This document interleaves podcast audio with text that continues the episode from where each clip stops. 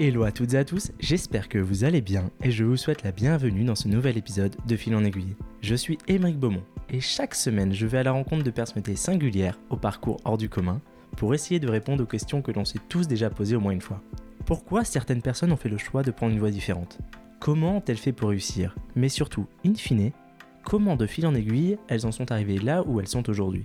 Et oui, parce que je vous le donne en mille, c'est possible de faire autrement, d'oser et de concrétiser. La preuve, ils ont pu le faire. Et maintenant, plus d'excuses, vous saurez comment. Quelle joie de recevoir Nelly Pitt dans cette émission. Nelly est aujourd'hui connue pour être la fondatrice de Biotimix, la marque qui a révolutionné, avec son robot, le milieu du cosmétique maison. Mais avant cette fabuleuse aventure, Nelly est ingénieure de formation, formée à Polytechnique, puis à Stanford. Elle a occupé des postes à responsabilité dans plusieurs pays du monde, avec un fil conducteur, trouver du sens. Vous allez l'entendre, le sens, elle l'a trouvé, en développant une activité en adéquation avec ses valeurs, une entreprise à taille humaine, où l'humain est au cœur de sa vision. Ensemble, nous avons parlé des raisons qui l'ont poussé à prendre ses risques, du travail en famille, de résilience, des facteurs clés de succès de son entreprise, mais également de son récent passage dans l'émission Qui veut être mon associé. Une discussion enrichissante où franchement, je ne me suis pas ennuyé une seule seconde à découvrir le quotidien de cette entrepreneuse. Avant de laisser place à la discussion et de vous souhaiter une bonne écoute, si vous aimez cet épisode et que vous souhaitez me soutenir, vous pouvez le faire en m'attribuant une note 5 étoiles sur Apple Podcast ou Spotify, ou plus simplement encore, en m'attribuant un commentaire. Merci beaucoup, très belle écoute à vous. Bonjour Nelly, merci beaucoup de m'accueillir euh, en visio aujourd'hui. Bonjour. Euh, J'avais une première question pour toi, parce que quand on a échangé ensemble, tu, tu m'as dit une phrase qui, qui a attiré mon attention. C'est à nous, les entrepreneurs, de changer le monde. Est-ce que c'était ça ton leitmotiv pour lancer Biotimix? Euh, C'était un des leitmotifs, oui, complètement. c'était euh, créer l'entreprise que j'avais envie de, de, de, voir, de trouver. Et je pense que c'est le cas de beaucoup d'entrepreneurs, effectivement. C'est-à-dire il y a une certaine frustration qui s'est créée quelque part et on a envie de la dépasser en, en créant quelque chose qui nous corresponde, qui nous convienne. Et avant tout ça, si on revient quelques années en arrière, comment toi tu avais vécu tes études à l'époque? Parce que qu'est-ce que cela t'a apporté en gros de ton côté? Parce que de Stanford à Polytechnique, en passant par le M Lyon, quelques années plus tard, tu étais quel genre d'élève? Alors là, on remonte très loin en arrière. euh, moi, j'étais euh, une bonne élève, euh, typique, c'est-à-dire la, la, première de classe typique. J'ai toujours eu beaucoup de facilité à l'école. Et j'ai toujours adoré apprendre. Et moi, je me faisais plaisir à l'école et je me faisais plaisir à apprendre plein de nouvelles choses. Je suis hyper curieuse. Euh, j'ai toujours soif de découvrir de nouvelles choses. Donc, pour moi, les études, c'était le kiff total. et j'ai pu me faire vraiment plaisir en plus euh, euh, du fait que j'avais des facilités et que j'ai pu rentrer dans les meilleures écoles, donc avoir des études vraiment hyper intéressantes avec des gens passionnants en France, aux États-Unis, donc ça m'a donné l'occasion de voyager en plus. Donc euh, les études pour moi c'était top. Il y a quelque chose qui t'a vraiment marqué quand tu les as faites? Mes études, j'ai eu plein de moments marquants.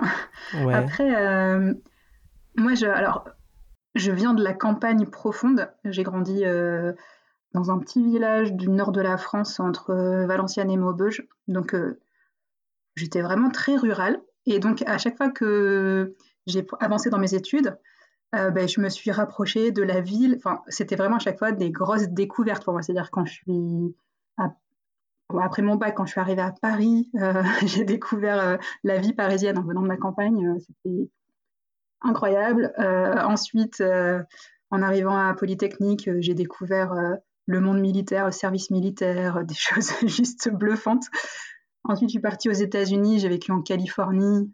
Encore une fois, une expérience incroyable. Donc, que des expériences euh, hyper marquantes et à chaque étape euh, hyper trans transformative, vraiment. Mais euh, est-ce qu'à ce, ce moment-là, quand même, l'entrepreneuriat, ça commence à te titiller un peu? Tu as des repères autour de toi, tes parents ou ta famille? Non? Absolument pas. Ouais. Non, absolument pas. Et euh, je pense que ça, ça peut être inspirant aussi pour euh, les gens qui écoutent. Euh, c'est qu'on n'a pas besoin d'avoir forcément une, un destin d'entrepreneur. Moi, c'était pas du tout mon cas au départ. dans ma famille, on est une famille d'agriculteurs euh, vraiment paysans, euh, pas vraiment de businessmen dans, la famille, donc j'ai pas grandi dans ce milieu-là. Euh, en grandissant, ce vers quoi mes parents me poussaient, et puis ce qui m'attirait, c'était plus la sécurité, un job dans une grosse boîte où, il y a possibilité de faire une grosse carrière. C'est comme ça que j'ai passé 12 ans chez Veolia, dans une, une, super boîte où on peut faire des super choses et où des perspectives de carrière. Et je ne me voyais pas entrepreneur au départ parce que euh, bah, en fait, je trouvais complètement satisfaction dans mon job en travaillant dans une grosse boîte euh, qui offre des postes super intéressants. Euh. Est-ce que tu faisais quoi concrètement du coup chez Veolia? Donc moi j'ai fait des études dans l'environnement. Ce qui me passionnait c'était la protection de l'environnement et donc quand on veut faire de l'environnement travailler chez Veolia c'est vraiment le top parce que c'est un groupe mondial dans l'environnement. Et je travaillais plus précisément dans le traitement de l'eau. Donc, j'ai fait de la construction et de l'exploitation d'usines d'eau potable. Du coup, c'était vraiment un, poste qui avait du sens pour moi parce que partout où j'allais, ben, j'apportais de l'eau potable au robinet. et j'ai travaillé euh, en Israël, donc euh, où l'usine sur laquelle je travaillais apportait de l'eau euh, à Gaza et tout le sud d'Israël. Après, j'ai travaillé en Australie au moment où il y avait une sécheresse incroyable. Après 7 ans, de sécheresse, il n'y avait plus du tout de ressources en eau. J'ai travaillé à, du coup, remettre en place euh, des ressources en eau potable pour le Queensland. Ensuite, je suis partie en Chine, à Shanghai, dans une ville où il y avait un gros enjeu d'améliorer la qualité de l'eau potable, de l'eau au robinet pour la rendre potable, justement. Donc, à chaque fois, des jobs vraiment passionnants et euh, avec un vrai sens et où tu sens que tu es utile. Et ça, c'était cool. Et, justement, 12 ans, à quel moment, justement, tu as un déclencheur ou tu as quelque chose qui te dit que tu dois faire autre chose, tu veux faire autre chose? Comment tu dis, tiens, je vais lancer mon entreprise? Eh bien, c'est arrivé euh, sur mon dernier poste. Donc là, j'ai parlé des postes que j'ai vraiment adorés. Et sur mon dernier poste, j'ai un peu moins adoré. J'étais euh, dans un poste euh, avec toujours des gens formidables et une équipe que j'adorais. C'est ce qui faisait que quand même je me faisais plaisir au quotidien. Mais, euh, mais pour les projets sur lesquels je, lesquels je travaillais, c'était euh, l'alimentation en eau pour des complexes pétrochimiques, en gros, euh, dans les pays du Golfe. heureusement, il n'y avait pas que ça. On, on avait aussi quelques projets où on apportait de l'eau potable en Irak, par exemple, enfin, dans des zones où il y avait du sens. Mais je travaillais à côté de ça aussi sur des projets qui n'avaient pas de sens à mes yeux. Et c'est c'est là où je me suis beaucoup remise en question et j'ai commencé à chercher d'autres choses. Mhm. Parce que j'ai perdu l'alignement entre ce que je voulais faire et ce que je faisais au quotidien. On, parle beaucoup de sens euh, là depuis qu'on a commencé. Pour toi, c'est quoi le sens Du coup, qu'est-ce qui, qu'est-ce qui te guide au quotidien? Moi, j'ai envie de me sentir utile, tout simplement. Euh, j'ai envie de que la trace que je laisse sur Terre, après, enfin, je fais des, des grandes phrases et des grands mots, hein, mais euh, euh, j'ai envie d'avoir euh, un impact positif à mes yeux. Positif à mes yeux. Après, on a tous une version différente de, l'impact positif, mais en tout cas, moi, ce qui me tient à cœur, c'est la protection de l'environnement. Donc, clairement, un impact positif, c'est travailler sur des projets qui contribuent à protéger l'environnement, et puis l'impact social aussi est super important pour moi. Et là, tu te dis, je vais lancer donc mon entreprise, mais pourquoi euh, le robot Pourquoi Biotimix? Tu aurais pu faire plein d'autres choses vu ton domaine d'activité. Ouais, c'est vraiment pas très, c'est vraiment pas logique de se lancer dans le cosmétique quand on est ingénieur en environnement. Et ça part vraiment d'une passion personnelle. D'accord. Euh, moi, je pratiquais la cosmétique maison, c'est-à-dire je fabriquais mes produits cosmétiques dans mon temps libre, euh, principalement euh, pour le côté ludique, parce que ça m'amusait de fabriquer mes produits. Et puis, au tout départ, c'était aussi parce que quand j'habitais en Chine, je voulais euh, vraiment contrôler la qualité des produits de soins que j'utilisais pour ma famille. Mais c'était voilà, une pratique personnelle. Et puis, quand s'est posé la question du sens au travail et que j'ai commencé à me poser des questions, c'est là que j'ai eu le déclic de peut-être transformer ce hobby, cette passion, en un projet entrepreneurial. Donc là, tu te dis Biotimix. Donc tu, reviens en France à ce moment-là, tu dis je vais rentrer en France, je démissionne. Ouais. Et tu demandes à, donc à Mathieu, ton frère, c'est ça? De tu dans cette aventure C'est ça. comment ça se passe? Parce que tu es parti le démarcher, tu, tu l'as appelé, tu as dit écoute, j'ai une super idée, il faut que tu me suives. Ça se passe comment? Ça s'est fait hyper naturellement. En fait, je, je me rappelle même pas qu'on ait eu une discussion sur le sujet parce que c'était tellement évident pour moi de le faire avec lui que je sais même pas si on a eu une vraie discussion à ce sujet. je pense que ça s'est fait complètement naturellement. Euh, il y avait besoin de faire du développement informatique. Mathieu est développeur. Euh, on avait toujours parlé un petit peu de, de créer quelque chose ensemble. Et puis voilà. c'est souvent à l'antipode de, de, ce qu'on entend euh, partout. C'est la, conscience française où on dit faut jamais faire des affaires en famille, c'est pas bon, c'est mauvais, ça peut pas marcher, ça ne fonctionnera pas. comment vous faites vos quotidiens? Bah voilà un contre-exemple. Exactement, mais comment vous faites vos quotidiens pour vous, vous avez chacun vos champs, vous respectez, vous êtes comment vous êtes organisé? Alors bah déjà, euh, on travaille effectivement, on a des compétences très complémentaires et très mhm. différentes. Donc clairement sur la partie développement informatique, moi j'ai aucune compétence et je fais confiance à 100% à Mathieu. Et puis je pense qu'inversement, lui me fait confiance sur, euh, sur ma partie parce que c'est aussi des, un domaine euh, qui l'intéresse moins. et puis on veut aller dans la même direction. Enfin, on a, on a aussi les mêmes valeurs et puis la même façon d'avancer du fait qu'on a la même éducation, ça, ça contribue. Euh, et donc, ça, ça, aide beaucoup. Et puis, je dis souvent aussi que toutes les engueulades qu'on peut avoir euh, entre associés, bah, Mathieu et moi, on les a déjà eues quand on était petits. Donc, finalement, euh, on a déjà dépassé tout ça. je viens de croire. Quand j'avais préparé là, notre, notre, notre entretien, j'ai lu dans une interview où tu expliquais que la première qualité pour toi d'un entrepreneur, c'est la résilience. Est-ce que tu peux m'en dire plus? Et est-ce que tu as des exemples complets justement de cette résilience? Euh, bah, Être entrepreneur, c'est se prendre des portes dans la figure en permanence. Et c'est euh, rencontrer un tas de problèmes. Euh, c'est vraiment incessant, c'est-à-dire à chaque problème surmonté, un, nouveau problème se présente. donc il faut vraiment être prêt à galérer. ça c'est clair. Il ne faut pas s'imaginer une route euh, toute pavée et toute facile à, franchir. Euh, c'est vraiment difficile. Et, euh, et, donc, pour être un bon entrepreneur, eh ben, il faut être capable de surmonter tous ces obstacles et de ne pas perdre, pas perdre courage, pas perdre espoir. Hmm.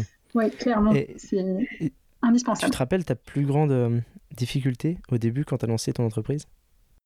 Je suis pas la plus grande, j'en ai eu des tas, hein, j'en ai eu tellement. Euh... Je sais même pas quel exemple prendre. Bah, bah, non, mais j'en ai, j'en ai plein des exemples. Euh, euh, mais je peux dire, bah, par exemple, on a parlé euh, tout à l'heure de du Made in France. Peut-être on en reparlera, mais au départ, je voulais fabriquer mon robot. Donc notre produit, c'est un robot électroménager pour faire ses cosmétiques maison. Et je voulais le faire fabriquer en France. Et donc j'avais fait des devis avec une boîte euh, qui me paraissait top en Vendée. Et, euh, et on était vraiment bien partis. Euh, ça allait se faire. Et puis, bah, paf, ils ont fait faillite. et, et, voilà, et on recommence à zéro. Mais bon, c'est juste un exemple parmi d'autres, hein, des, des galères comme ça. C'est non-stop. Après, il y, y, a quand même des bons moments positifs. Une autre chose que j'ai vue chez vous, ce que vous faites chez Biotimix, c'est que tu t'appuies sur des ESAT, partenaires pour la préparation de tes commandes, c'est bien ça? Oui, pour, euh, même pour la fabrication de nos produits. Mm. Est-ce que tu peux nous expliquer ta démarche? Ça s'est passé comment? C'était toujours dans le cadre de, ta recherche de sens? Oui, c'était important pour moi d'avoir un impact aussi social. Euh, mhm. et, donc, je voulais pas créer une entreprise comme les autres. Euh, je voulais vraiment que ce soit une entreprise vertueuse. Et puis j'ai eu la chance aussi de voir euh, autour de moi d'autres entrepreneurs qui travaillaient avec des ESAT euh, et qui m'ont inspiré en fait. Que j'ai vu euh, effectivement que donc les ESAT, c'est les établissements qui accueillent des travailleurs en situation de handicap et qui leur fournissent l'opportunité d'une activité professionnelle valorisante.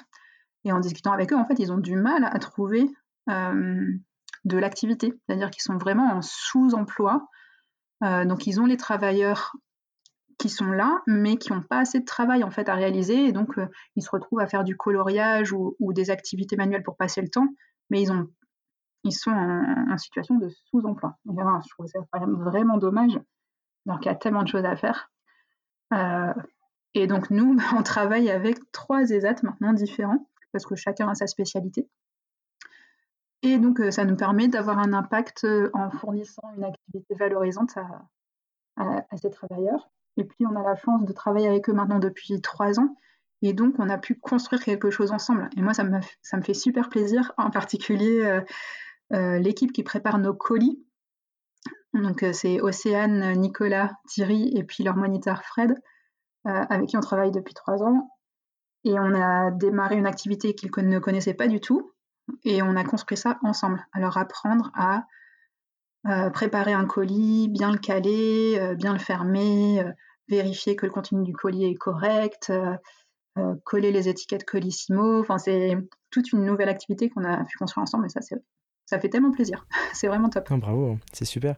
Et ça n'a pas été trop difficile à coordonner au tout début entre tes équipes en interne et les équipes des ESAT Moi, c'est pas plus difficile que de travailler avec un autre sous-traitant.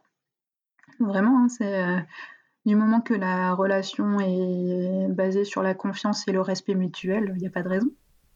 Je vois. Hum, quel est là maintenant, selon toi, le plus grand challenge à venir pour, euh, pour ton entreprise en 2022 euh, Alors, chaque année, c'est une nouvelle phase de notre développement. Euh, là, on commence l'année avec un gros boost de notoriété, ce qui fait super plaisir, parce que pour l'instant, on était une marque assez peu connue. Et, puis là, 2022, c'est l'occasion vraiment de, de devenir une, une marque voilà, qui soit reconnaissable oui, parce que vous êtes passé euh, à la télé il y, a, il y, a, quelques semaines maintenant. Et là, ça a été l'avalanche de, commandes et, de contacts sur les réseaux depuis. ouais, on a eu l'opportunité euh, on a eu l'opportunité d'avoir une présentation de notre produit pendant 20 minutes sur M6 euh, à une heure de grande écoute. Quand même assez exceptionnel. et depuis, c'est l'avalanche de commandes et de messages et, de, et c'est top. Est-ce que c'est la dernière fois où tu as été stressé avant de passer sur le plateau? Ah, j'étais hyper stressée avant de passer sur le plateau. J'étais aussi hyper stressée avant la diffusion. c'est des moments vraiment euh, euh, où on n'a aucun contrôle. Enfin, disons qu'on a le contrôle sur ce que nous on va dire, mais on n'a aucun contrôle sur comment vont réagir les investisseurs en face, le panel d'investisseurs qui était face à moi. On n'a aucun contrôle sur la façon dont la production va, faire le montage aussi. Parce que de une heure de discussion, ils font euh, 15-20 minutes de passage, donc ils peuvent un peu couper comme ils veulent et euh, reconstruire un peu la dynamique de la discussion. Donc il faut accepter euh, ce risque-là, quoi. Mais ça vaut tellement le coup, euh, aucun regret de ce côté-là. Ouais, et puis maintenant, tu as, un nouvel associé du coup au sein de ton board. Ouais. Si tu veux nous en dire un mot à son sujet. Donc on a donc cette émission, ça s'appelle Qui veut être mon associé? Et ça permet à des startups de pitcher devant des investisseurs et on a eu la chance de euh, recevoir une proposition d'investissement de la part de Jean-Pierre Nadir qu'on a accepté et qui est donc euh, notre associé depuis le mois de septembre. C'est un super associé, voilà, il nous aide beaucoup. C'est euh, quelqu'un qui a, pour le coup, beaucoup d'expérience en, entrepreneuriat, contrairement à Mathieu et moi. du coup, il a connu toutes les galères et il, connaît toutes les astuces. Et il a eu une attitude hyper intéressante et plein de bons conseils. Donc pour nous, d'avoir quelqu'un comme ça au board, c'est cool. hyper intéressant. Et, et, maintenant, a posteriori, depuis que tu as lancé euh, Biotimix, quelle est pour toi la clé du succès justement de Biotimix Quelle était sa plus grande force? Nous, on a fait les choses euh, lentement et proprement. Donc on n'est pas une start-up au sens classique du terme. Quand on, parle de start-up, c'est une entreprise qui part de rien, euh, qui lève des fonds et qui construit quelque chose euh, en général à perte au départ pour construire un nouveau marché. Nous, on n'a pas eu cette approche-là, on a une approche d'entreprise plus classique, où on a commencé petit et euh, en, restant toujours rentable, donc sans lever de fonds, mais en progressant petit à petit et en convainquant notre public petit à petit et en faisant grossir notre, notre communauté petit à petit. Donc, plus une expérience de slow up plutôt que de start up. et je pense qu'au final, c'est une de nos forces parce que ça nous a permis de, de déblayer les obstacles et de corriger les problèmes au fur et à mesure. Et bien sûr, on n'a pas encore fini de tout corriger et de tout faire parfaitement, mais en tout cas, ça nous, a permis de, de bien faire les choses et ça fait des bases solides du coup pour la suite. Maintenant, vous êtes combien dans ton équipe? Maintenant, on est 12. 12. Donc, on est passé de 2 personnes à, à 12 personnes en 3 ans. Donc, on était deux pendant 18 mois. Ensuite, on était quatre. Euh, à la rentrée 2020, on était six. Et puis voilà, maintenant on est 12. Donc euh, ça fait quand même une croissance assez rapide. Hein. Oui, c'est sûr. Et au quotidien, tu, tu, es quel style de manager avec eux? Tu arrives facilement à déléguer ou pas? Alors moi, je, je, je, fais confiance à 100% euh, aux gens de mon équipe. Je suis quelqu'un qui... J'aime J'aime pas regarder les choses dans le détail. J'aime bien avoir une vision d'ensemble et regarder les choses de haut. Mais par contre, euh, aller dans le détail et euh, tout vérifier, c'est ça ne m'intéresse pas du tout. et du coup, euh, j'ai la chance d'avoir dans l'équipe des personnes qui sont top et qui sont hyper autonomes et complètement indépendantes. Donc je leur fais confiance à 100% et j'essaie plus d'être là en soutien pour leur aider à trouver des les aider à trouver des solutions quand, quand elles rencontrent des, des, points de blocage ou des problèmes, euh, mais pas trop, euh, voilà, pas trop de suivi au jour le jour. Peut-être pas assez de suivi au jour le jour, mais bon, elles se plaignent pas trop, donc ça va. Et comment tu arrives à trouver ton, ton inspiration au quotidien? Que ce soit pour de nouvelles recettes ou, ou autre, tu, tu réfléchis en fonction des besoins du marché? Ou c'est complètement autre chose? Ouais, je, je, je l'ai dit au départ, je suis une personne très curieuse. Donc je, je, lis énormément, je suis toujours euh, à l'écoute de tout ce qui se passe autour de moi.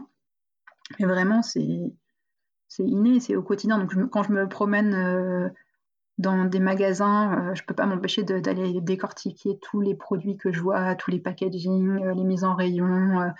je vois comment, je regarde comment les gens réagissent. quand je me promène dans la nature, je regarde les plantes, ça me donne des nouvelles idées. Quand je regarde la télé, je, voilà, je suis inspirée par les, histoires que, que, je vois. Enfin, tout ce que je peux croiser au quotidien me donne des nouvelles idées pour Biotimix. Parfois trop d'idées, après il faut faire le tri. Mais ouais, je fais des parallèles entre presque tout ce que je vois autour de moi et ce qu'on pourrait faire chez Biotimix. Et après, il faut, faire, ouais, après, faut, faire, euh, faut prioriser.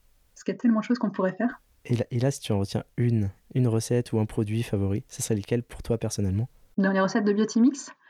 Ouais. Euh, mon produit, alors là on tu en plein hiver. si tu veux. Euh, non, moi j'ai vraiment un gros favori de l'hiver, c'est le baume multi-usage, qui est pour moi un baume magique. C'est-à-dire que pour tous les petits bobos de l'hiver, quand on a la peau hyper sèche, alors mes enfants en plus en ce moment avec le, le gel hydroalcoolique, euh, etc., ils ont les mains qui souffrent énormément. Et ce baume, c'est un baume magique. Ça répare tous les bobos. Donc sans hésitation, le baume multi-usage. Je vous le recommande. C'est compliqué à faire? Hyper facile, comme toutes nos recettes. Euh, le principe de base de Biotimix, c'est vous aider à faire vos cosmétiques maison sans vous poser aucune question, en un clic. Deux minutes, un clic. Beau. Donc c'est vraiment très facile. C'est euh, quatre ingrédients à peser dans le, dans le robot, appuyer sur un bouton, et verser dans le contenant final. pas plus simple. Non, mais je note le baume. Non, là, une nouvelle année qui commence. Mais sinon, quelle est une journée ou une semaine type pour toi, Nelly? Semaine type. Alors, nous, on a une, des semaines très rythmées. Euh, dans l'équipe Biotimix, on a des petits rituels d'équipe qui nous permettent un peu de structurer notre semaine. Donc, tous les matins à 9h, on se fait une petite réunion d'équipe pour faire le point de la journée précédente et puis échanger les news. Euh, et puis comme on travaille beaucoup en télétravail, c'est aussi l'occasion de se voir, se, dire bonjour et de voir des gens en vrai. C'est toujours sympa. Euh, tous les mardis matins, on fait un plus gros point où on établit les priorités de la semaine et on fait le point sur euh, notre point d'avancement sur toutes les tâches en cours. Et puis après, pendant la semaine, on a euh, des points euh, plus spécifiques sur euh, différents thèmes. par exemple, le vendredi matin, c'est le point communication pour refaire le calendrier de la semaine suivante, tout sur, ce sur quoi on va communiquer. Donc, en fait, du coup, la, la semaine, elle est vraiment très rythmée avec ces rendez-vous hebdomadaires. Et ça nous donne un cadre et ça nous permet de, de bien avancer, de savoir où on va. Ok, mais t'es es du genre à travailler 7 jours sur 7 ou comment tu gères ton temps? C'est T'arrives à dissocier ta vie de privée, ta vie de famille? Non, alors je suis maman. je suis maman de trois enfants euh, et euh, j'ai un mari que j'aime énormément. Donc du coup, non, j'essaie d'équilibrer ma vie entre mon travail et, et, ma vie privée. n'est pas forcément facile, mais j'essaie au maximum d'équilibrer. Donc aujourd'hui, c'est un mauvais exemple parce qu'on se parle un samedi, mais normalement, le, le week-end, je coupe. Non, mais je te remercie encore. Euh, je vais pas te prendre encore très très longtemps, on est bientôt à la fin de, de, notre entretien. Mais si on peut encore revenir à la base. souci. Non, mais merci beaucoup vraiment pour ta disponibilité. Et si, demain, là, tu avais la possibilité de croiser la Nelly de Stanford, tu pouvais lui donner un conseil ou deux conseils, qu'est-ce que tu lui dirais? Je lui dirais se faire confiance. Parce que quand j'étais plus jeune, j'avais aucune confiance en moi. Euh, et ça m'est venu vraiment très très tard, hein, vraiment très tard. Vraiment même très récemment.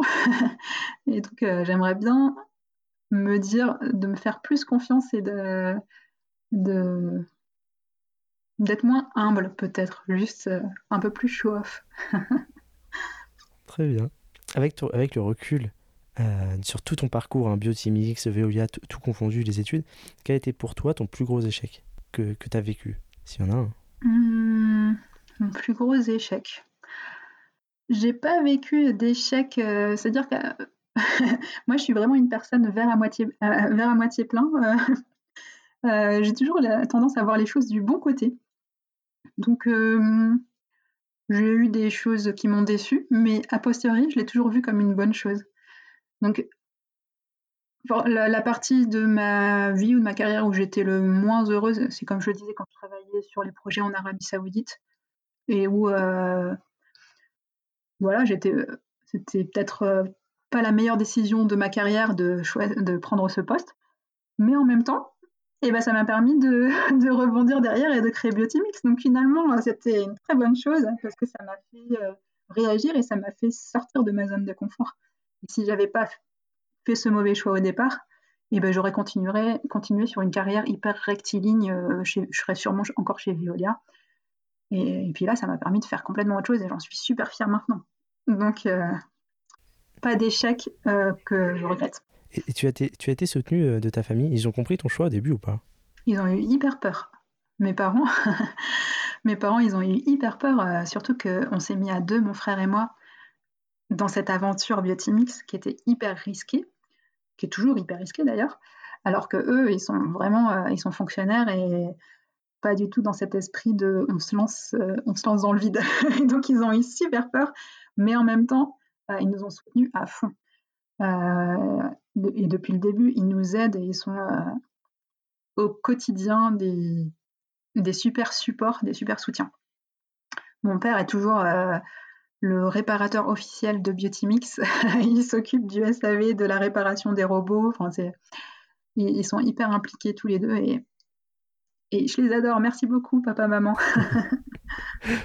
Une question un peu plus personnelle maintenant. Qu'est-ce que tu fais du peu de temps libre que tu as? Est-ce que tu as des passions? Parce que tu as dit que tu aimais bien créer toi-même tes produits, mais maintenant que c'est devenu ton métier, est-ce que tu as d'autres passions? Mmh. euh, bah, Moi, j'aime bien passer du temps avec mes enfants. Donc, euh, quand j'ai du temps libre, euh, je le passe avec mes enfants et on fait des... je fais des choses avec eux. En plus, ils sont à un âge hyper sympa en ce moment.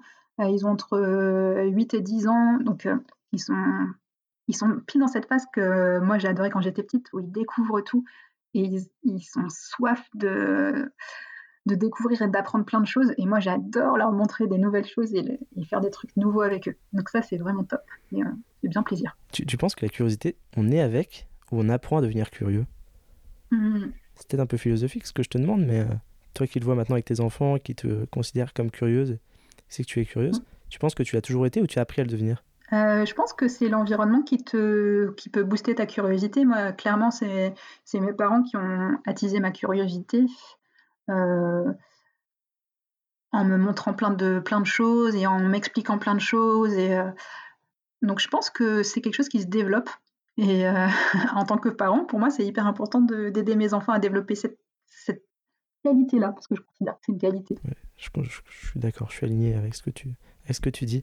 Tu as énormément voyagé, que ce soit pour personnellement ou professionnellement. Est-ce que tu pourrais nous parler d'un endroit qui t'a vraiment marqué? La Chine, sans hésitation.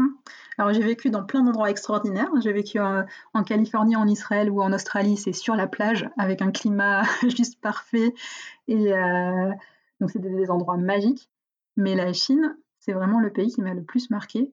Euh, du fait de, de sa culture et du fait que c'est en totale opposition avec, euh, avec la France et ce qu'on connaît en France. Et euh, de vivre en Chine pendant quatre ans, ça m'a appris tellement de choses et ça, permis, ça permet de prendre énormément de recul parce que ça remet en cause énormément de, de préjugés qu'on peut avoir, même de, d'automatismes qu'on peut avoir dans notre façon de penser, d'analyser. C'était hyper intéressant de, de vivre et de travailler en Chine. Et en plus, je travaillais dans une boîte où, j'étais la seule étrangère, donc vraiment que avec des Chinois. Donc été vraiment plongée dans le grand bain. Et euh, ouais, ça m'a ça m'a transformée cette expérience. Je recommande la Chine. je me le note, je le mets sur ma bucket list euh, de faire un passage en Chine. une dernière question. Euh, tu as dit tout à l'heure que tu lisais beaucoup. Est-ce qu'il y a un livre justement qui t'a marqué ou animé, et, ou un film ou une série ou quelque chose qui vraiment t'as pris au trip et t'as fait prendre conscience d'autre chose mmh. Alors, mon livre, alors je lisais beaucoup quand j'étais jeune, maintenant beaucoup moins. Euh, maintenant, je lis beaucoup euh, sur Internet euh, et je lis plus de la presse. Des livres, les livres que je lis encore maintenant, c'est plus des romans, c'est plus pour, le, pour me détendre. Mais quand je disais tout à l'heure que je lisais beaucoup, je lis énormément de ressources sur Internet. Donc je lis beaucoup de, de presse et de, euh, de choses plus techniques. Euh, par exemple, comme euh, je suis ingénieur de formation, je lis énormément de choses sur tout ce qui est marketing et communication pour me former sur le sujet. Du coup, j'ai pas une ressource clé à, citer parce que j'ai plus glané à droite à gauche et lu des milliers de choses hyper intéressantes. Je comprends. Très bien. Merci beaucoup Nelly. En tout cas, une dernière question. Si des auditeurs veulent t'écrire, où est-ce qu'ils peuvent le faire? LinkedIn, euh, Instagram sur la page de Biotimix par email? Ouais, alors euh, sur Instagram, c'est mon Biotimix. Et sur LinkedIn, Nelly Pitt. Vous allez me trouver très facilement. Et ce sera avec plaisir. Merci beaucoup Nelly de temps. À très bientôt. Merci beaucoup. Et voilà, c'est déjà la fin. Mais si vous êtes encore là, c'est que cette discussion de fil en aiguille vous a plu. J'espère que vous avez pris autant de plaisir à l'écouter que j'en ai pris à l'enregistrer. Croyez-moi, c'est uniquement possible grâce à votre soutien. Alors je compte sur vous pour largement le partager. Ou plus simplement encore, vraiment plus simplement, en me récompensant d'une note 5 étoiles sur Apple Podcast. Je vous dis à très vite pour un prochain épisode.